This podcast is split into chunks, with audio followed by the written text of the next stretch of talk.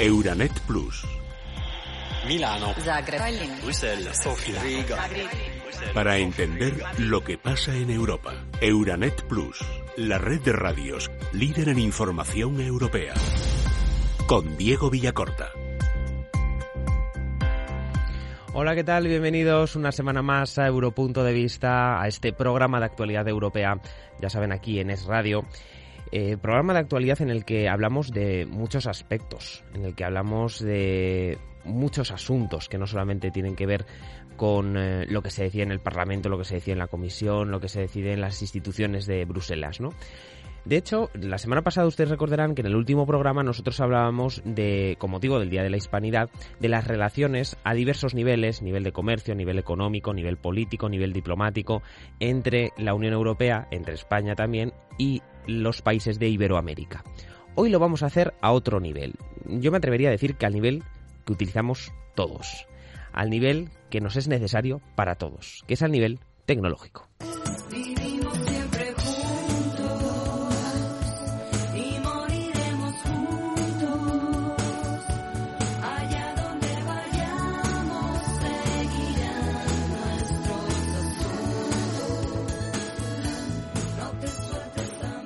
Bueno, lo cierto es que eh, vivimos en un mundo interconectado cada vez más cercano y a nivel eh, tecnológico también eso se exterioriza, digamos, en otros eh, proyectos que con carácter europeo o con carácter iberoamericano intentan unir ambos continentes, ambas tierras. Uno de esos proyectos es el denominado Proyecto Bella, que está hecho a partes iguales entre una red que trabaja en los países del sur de América y también entre una red europea coordinada a través de la Comisión Europea. Este proyecto, este proyecto Bella, mm, tiene diferentes redes. La red en España se llama la red Iris y vamos a conocer qué es, en qué consiste ese cable submarino que intentará unir a nivel de Internet los dos grandes continentes. Vamos a hacerlo con Antonio Sarabia, que es el responsable de esta red, en el coordinador de esta red en España y que nos escucha al otro lado del teléfono. ¿Qué tal? Bienvenido. Hola, eh, bueno, gracias por, por esta llamada. Gracias a ti para, por, por eh, habernos eh, contestado a esta llamada para intentar explicar un poquito más en qué consiste, porque mucha gente a lo mejor sí que ha oído hablar del proyecto Bella, pero no sabe muy bien. Vamos a explicárselo un poquito más en qué consiste. Cuéntanos. Sí, primero una puntualización ¿no? de, sobre Red Iris. ¿no? Yo creo que la, la audiencia es importante que conozca Red Iris. Red Iris es la red académica y científica española ¿no? que, que tiene más de 500 instituciones afiliadas, todas las universidades, organismos públicos de investigación, y le ofrece servicios avanzados de comunicaciones, por supuesto, conectividad y muchos servicios avanzados, digamos, de tecnología. Y justamente este año estamos cumpliendo nuestro 30 aniversario. Esa es la continuación.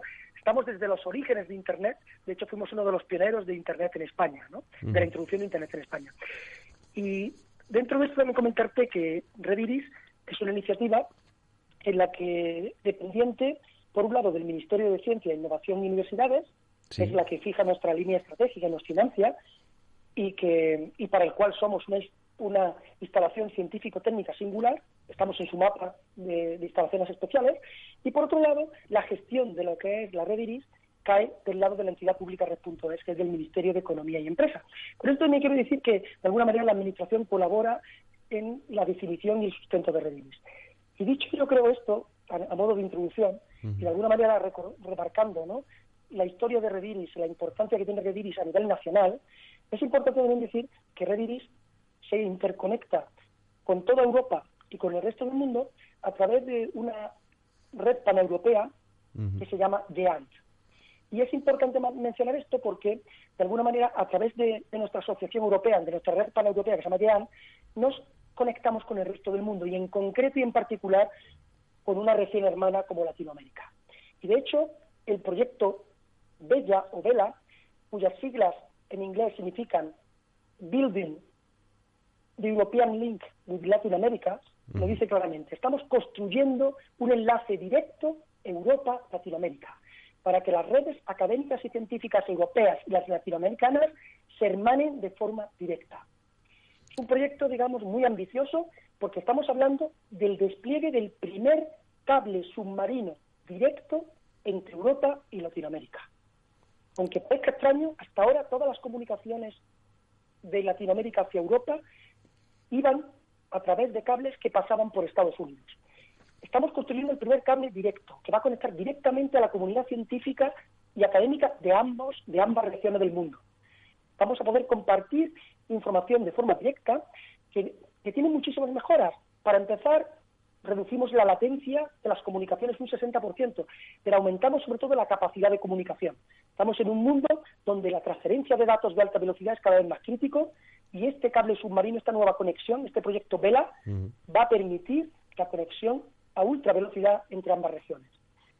Latinoamérica es una región muy importante a nivel, digamos, científico y en su colaboración con Europa. Estamos hablando de, eh, por supuesto, de la astronomía. Estamos hablando de la observación de, eh, a nivel biológico y, y ecológico del planeta. Latinoamérica es una región de- con- donde tenemos que colaborar cada día más y este proyecto Vela nos tiende un puente muy importante. Ya concretando un poco más, decirte que, decirle a la audiencia que es un proyecto que está financiado en buena parte por la Comisión Europea.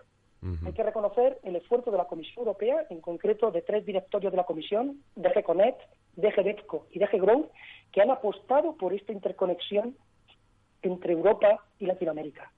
Este proyecto, más esta financiación, más GEANT a nivel europeo, la red paneuropea, y su equivalente en Latinoamérica, que se llama Red Clara, hemos trabajado todos conjuntamente para poner este proyecto en marcha. Pues es muy importante porque estamos hablando además de un mundo en el que estamos, eso de la interconexión es, está muy de moda, además es, prácticamente nuestro día a día, es decir, eh, no podemos escapar a las redes sociales, no podemos escapar a la tecnología y eso es parte ya de nuestra, de nuestra vida. De hecho, en América Latina eh, la conexión a Internet ha pasado del 20% al casi el 50% en ocho años y supongo que también será muy importante no solamente para la población que allí vive, sino para todos aquellos que, como decimos, viviendo en un mundo interconectado de viajes continuos entre un lado y el otro, supongo que redes como esta van a ayudar a potenciar el que la conexión sea todavía mucho más directa y mucho más cercana. Efectivamente, tiene mucha razón. Esta, digamos, nueva conexión submarina Europa-Latinoamérica va aún más allá y va a suponer también un beneficio importante localmente también en Latinoamérica, porque el proyecto no es solamente un proyecto de la conexión submarina entre ambos continentes, sino que también es a su vez un proyecto importante de desarrollo de fibra y de conectividad de alta velocidad terrestre en el propio continente latinoamericano los principales países del continente, a su vez, están desarrollando el proyecto hermano, que es el proyecto de la red latinoamericana de fibra que va a permitir conectar todos estos países y desarrollar poderosamente la Internet de alta velocidad dentro del continente. Así que este proyecto realmente es un disparador de la interconexión, no solamente con Europa, Latinoamérica, sino el del propio La- Latinoamérica en sí mismo. Y yo creo que es un ejemplo claro de colaboración y yo creo que va a suponer un antes y un después en todo el desarrollo de Internet, las nuevas tecnologías y sobre todo de la ciudadanía a este lado del continente.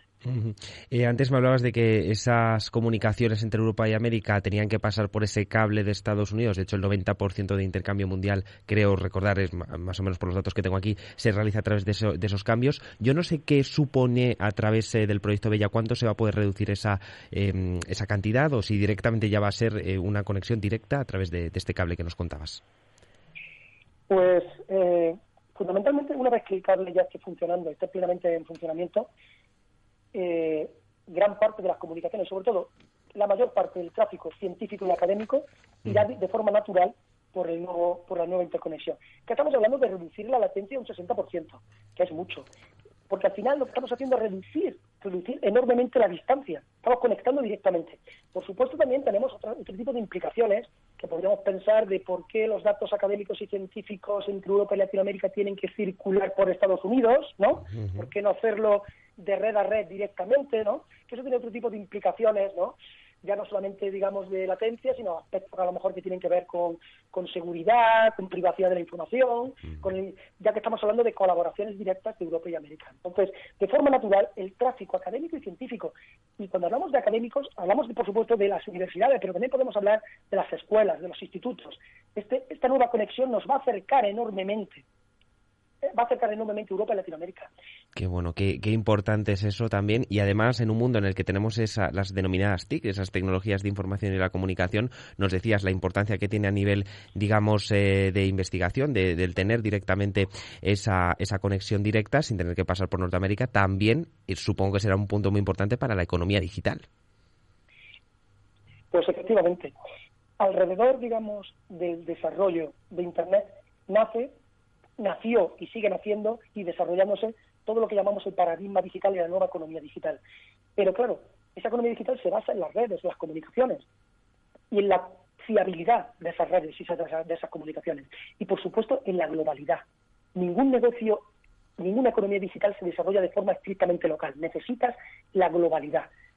Y el mundo digital es un mundo global y para eso necesitas poder competir en un mundo global con buenas comunicaciones, con buenos accesos. Y precisamente esta conexión va a permitir hermanar de forma clara Europa y Latinoamérica, poder hacer grandes proyectos conjuntos, poder hacer que la, que la, economía, digamos, latinoamericana pueda desarrollarse y enganchar, digamos, con sus con empresas, proveedores, clientes, etcétera, en Europa igualmente, aunque inicialmente todo arranca desde el mundo, digamos, académico y científico, que siempre es un poco embrión de mucho, del nacimiento de muchas ideas y del desarrollo de, muchas, de muchos proyectos. Y, por supuesto, de la propia educación. La economía digital requiere, para empezar, de educación digital.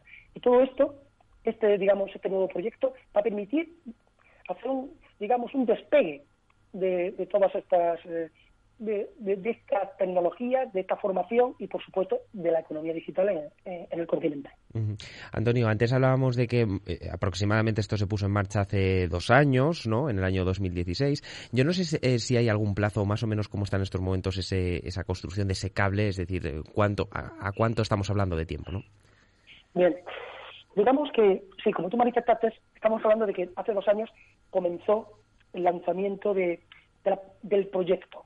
Hay que entender que es un proyecto que financieramente es un proyecto complicado, es una financiación importante, que implicaba por un lado a la Comisión Europea con sus tres eh, directorios, aplicaba también a la red paneuropea YEAN, a la red eh, latinoamericana Red Clara, a las diferentes redes nacionales que están participando en el proyecto y entre ellas la Red Nacional Española, que es Rediris, ¿no?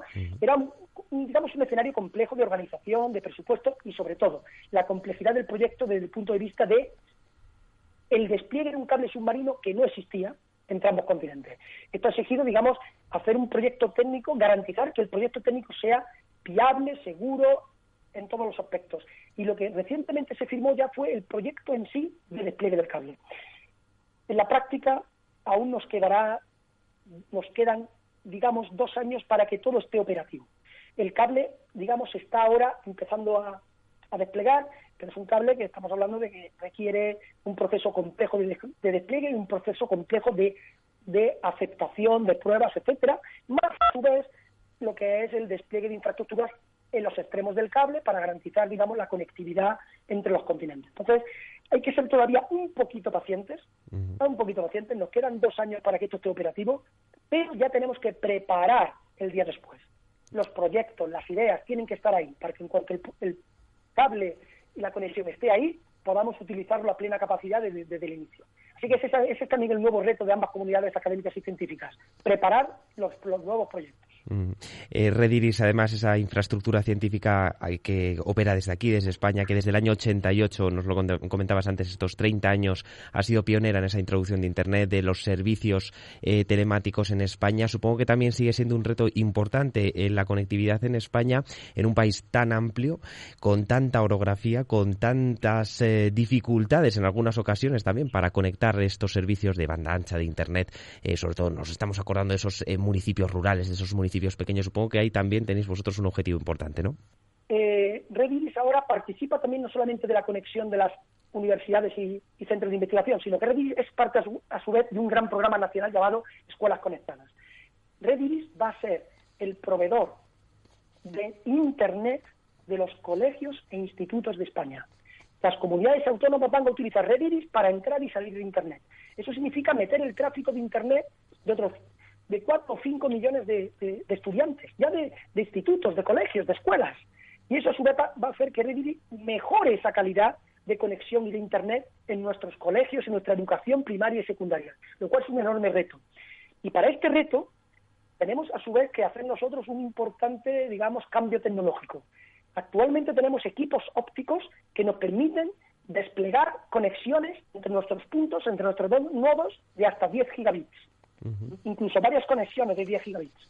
Aunque esto su- suena muchísimo, que lo es, tenemos aún necesidades superiores y vamos a hacer un cambio de la red óptica para poder soportar circuitos de 100 gigabits o más. En definitiva, vamos a multiplicar por 10 la capacidad de nuestra red utilizando ya la fibra ya desplegada. Este reto es un proyecto que estamos ahora justamente abordando en Rediris y que en el plazo aproximadamente de un año ya nos pondremos ya a hacer toda la migración. Es un gran reto tecnológico, pero va a permitir que Rediris multiplique por 10 su capacidad ofreciendo circuitos de hasta 100, de 100 gigabits o más entre los diferentes nodos. Estamos hablando de que Rediris tiene más de 70 nodos distribuidos por toda España. La capilaridad de Rediris es enorme y, por supuesto, seguimos trabajando en ella. Y, y desde luego ha sido un reto y ahí seguimos en el día a día.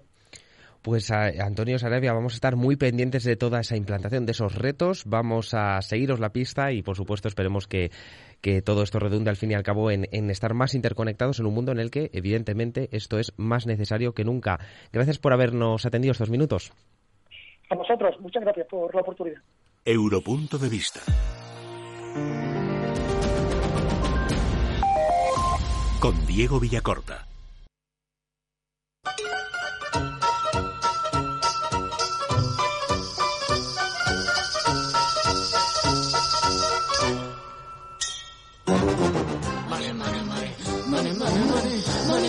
Pues sí, venga, les vamos a hablar de money money, les vamos a hablar de dinero. Bueno, nos gustaría más tenerlo y tener mucho además, porque ¿para qué nos vamos a engañar, no? Bueno, pero lo cierto es que tenemos que hablar de finanzas, tenemos que hablar de cuentas públicas, de presupuestos, porque esta semana ha habido mm, una fecha clave de esas que todos los eh, países, todos los Estados miembros se marcan en el calendario, que era el día 16, el pasado martes. Bueno, eh, en esta fecha los Estados miembros tenían que presentar eh, las cuentas o el proyecto de ley presupuestaria.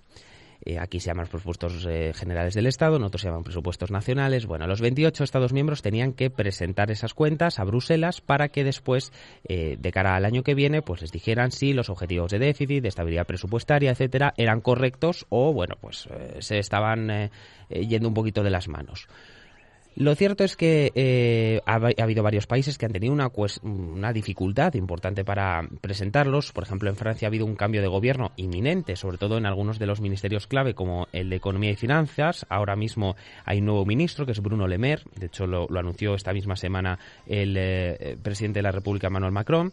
En el caso de, de, España, bueno, lo cierto es que ha habido también eh, dudas iniciales porque tampoco se sabía si podría haber un finalmente unos presupuestos o no. Bueno, al final el PSOE los ha presentado gracias a Podemos, porque Podemos ha sido realmente sin, sin esa ayuda, hubiera sido, ¿para qué nos vamos a engañar? Dificilísimo presentar unas, unas cuentas públicas, o por no decir imposible. Y en el caso de Italia eh, son dos fuerzas políticas las que están gobernando, la Liga Norte y el Movimiento Cinco Estrellas es todavía más complicado porque se tienen que entender, están obligados a entenderse y en esa cumbre larga que precedió al Consejo de Ministros finalmente se dio la luz verde a estas nuevas cuentas. Entre las medidas, el recorte de las llamadas pensiones de oro, las rentas más altas, que deberían generar mil millones de euros en los próximos tres años, o un recorte de siete mil millones a ministerios e inmigración. Eso contrastaba con otras noticias que conocíamos esta misma semana, que precisamente hablaba de que Italia era euroescéptica. Solo el 44% votaría por permanecer en la Unión Europea frente al 66% del resto de países europeos. Es la peor cifra de los 28, eso sí, junto al Reino Unido.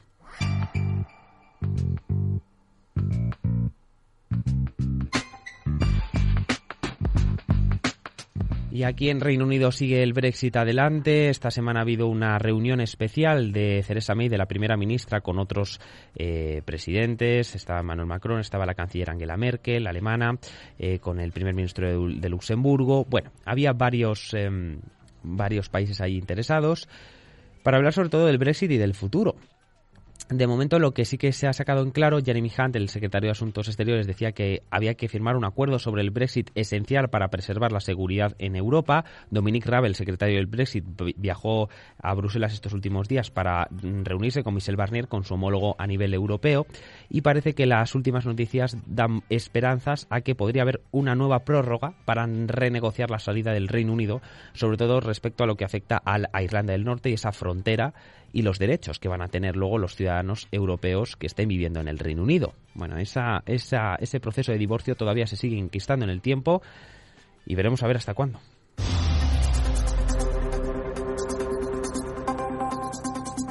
Y en cuanto a la polémica de la semana, un escándalo fiscal que ha levantado varios, han levantado varios periódicos europeos, en concreto 15 diarios, lo alertaban a finales de esta semana, hablaban de 55.000 millones de euros robados al fisco. Eh, que, que destallaron el pasado año 2012 en Alemania. Inicialmente se estimaban que podrían ser 30.000 millones los, los afectados, pero finalmente han sido 55.000 entre los países, pues Bélgica, Dinamarca, España, Francia, Alemania, Italia, Holanda, Finlandia, etcétera. Bueno, eh, esto es un montaje atribuido a un renombrado abogado alemán, Hanno Berger, que consistía en comprar o hizo una compra y venta de acciones en torno al día de pago de dividendos y tan rápidamente que la administración fiscal no identificaba ya al verdadero propietario. La manipulación, que requería además la complicidad de varios inversores, permitía reivindicar varias veces la devolución del mismo impuesto sobre los dividendos, perjudicando así al fisco.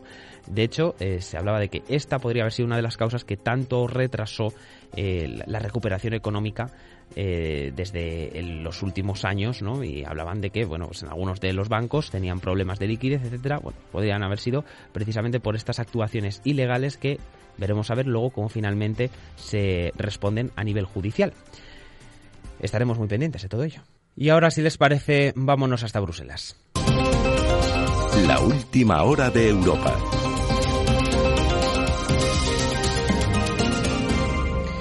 Bueno, y sin duda, si tenemos eh, que comentar algunos asuntos importantes de actualidad eh, en, este, en esta última semana, nos tenemos que hacer eco, y lo hemos hecho la- en el anterior programa, de esas eh, riadas tremendas, de esas inundaciones que han eh, costado la vida a casi una decena de personas aquí en España, en Palma. Todos conocemos además lo sucedido. También en las últimas horas han afectado esas inundaciones a otras zonas, como por ejemplo el sur de Francia, 12 muertos en las últimas horas lo conocíamos. Bueno, vamos a conocer más detalles eh, de esto porque al hilo de, de- esta información eh, conocíamos el eh, pasado lunes que se ha creado una aplicación europea para ponerse a salvo de desastres naturales. Una aplicación llamada iReact, app gratuita, para que los ciudadanos intercambien información sobre catástrofes precisamente como esas inundaciones, lluvias torrenciales o los incendios. Vamos a comentarlo como siempre con la Comisión Europea, que ha sido quien ha lanzado esta aplicación, y lo hacemos con Lucas González Ojeda, que nos escucha otro lado del teléfono. ¿Qué tal, Lucas? Bienvenido. Hola, ¿qué tal? Bueno, pues eh, un tema de candente actualidad y desde luego una aplicación que va a ser de mucha utilidad también para los ciudadanos, ¿verdad? Sí, a ver, aquí hay dos cuestiones distintas, ¿no? En primer lugar, lo que decías efectivamente de, las riadas en Mallorca y en Francia que han provocado víctimas.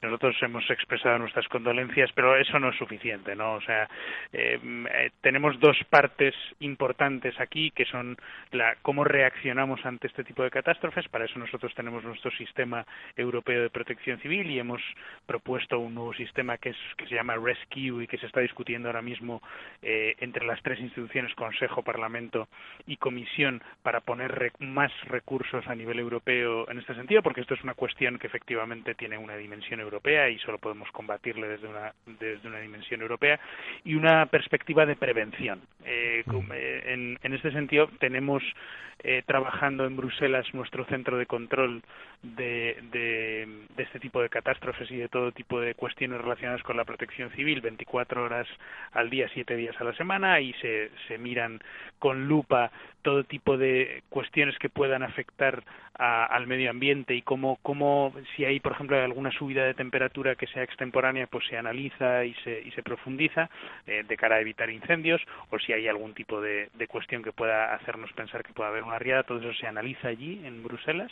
Y esta, esta aplicación que mencionabas, iReact, eh, pues tiene una funcionalidad importante de cara a que los ciudadanos sean capaces con su, con su propio móvil de informar de si ellos ven algún tipo de riesgo ante una posible eh, y que pueda desencadenar una posible eh, catástrofe natural, ¿no? Pues por ejemplo, si ve algún signo un ciudadano que pueda indicar que pueda haber un incendio, pues informa a través de la aplicación.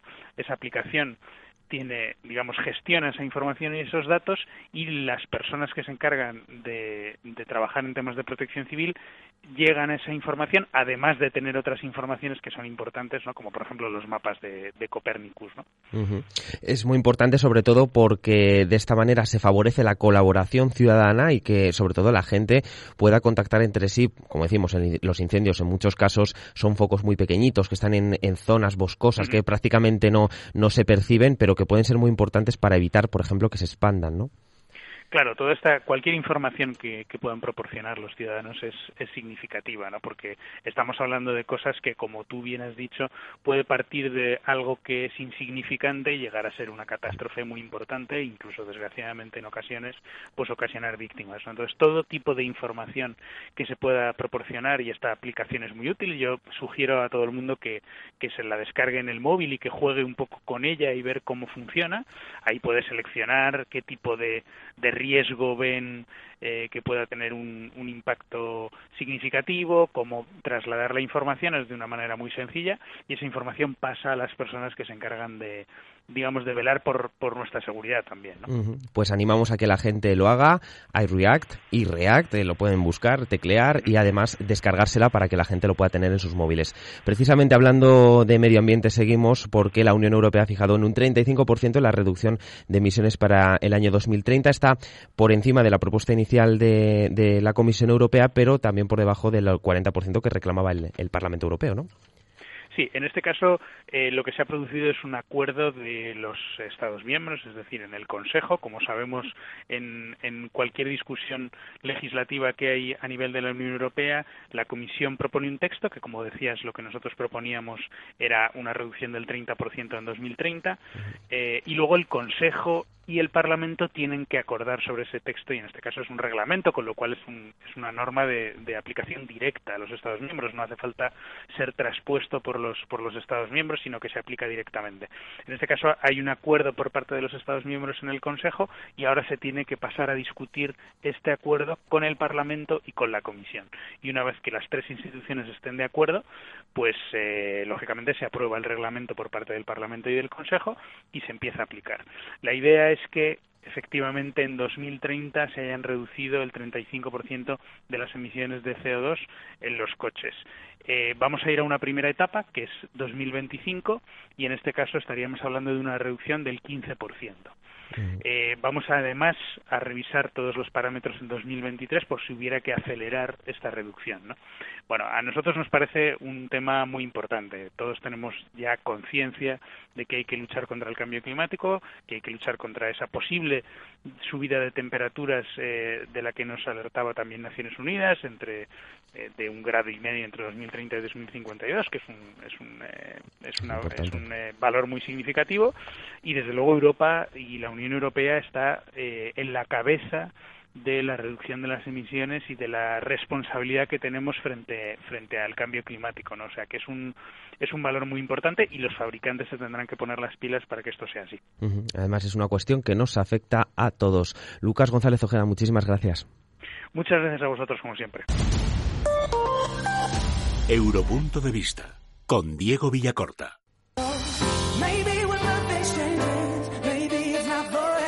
Pues hasta aquí el programa de esta semana de Europunto de Vista. Como siempre, dentro de siete días volvemos a escucharnos con nuevos temas que abordar que influyan no solamente en España, sino también en otros puntos de la Unión Europea. Adiós.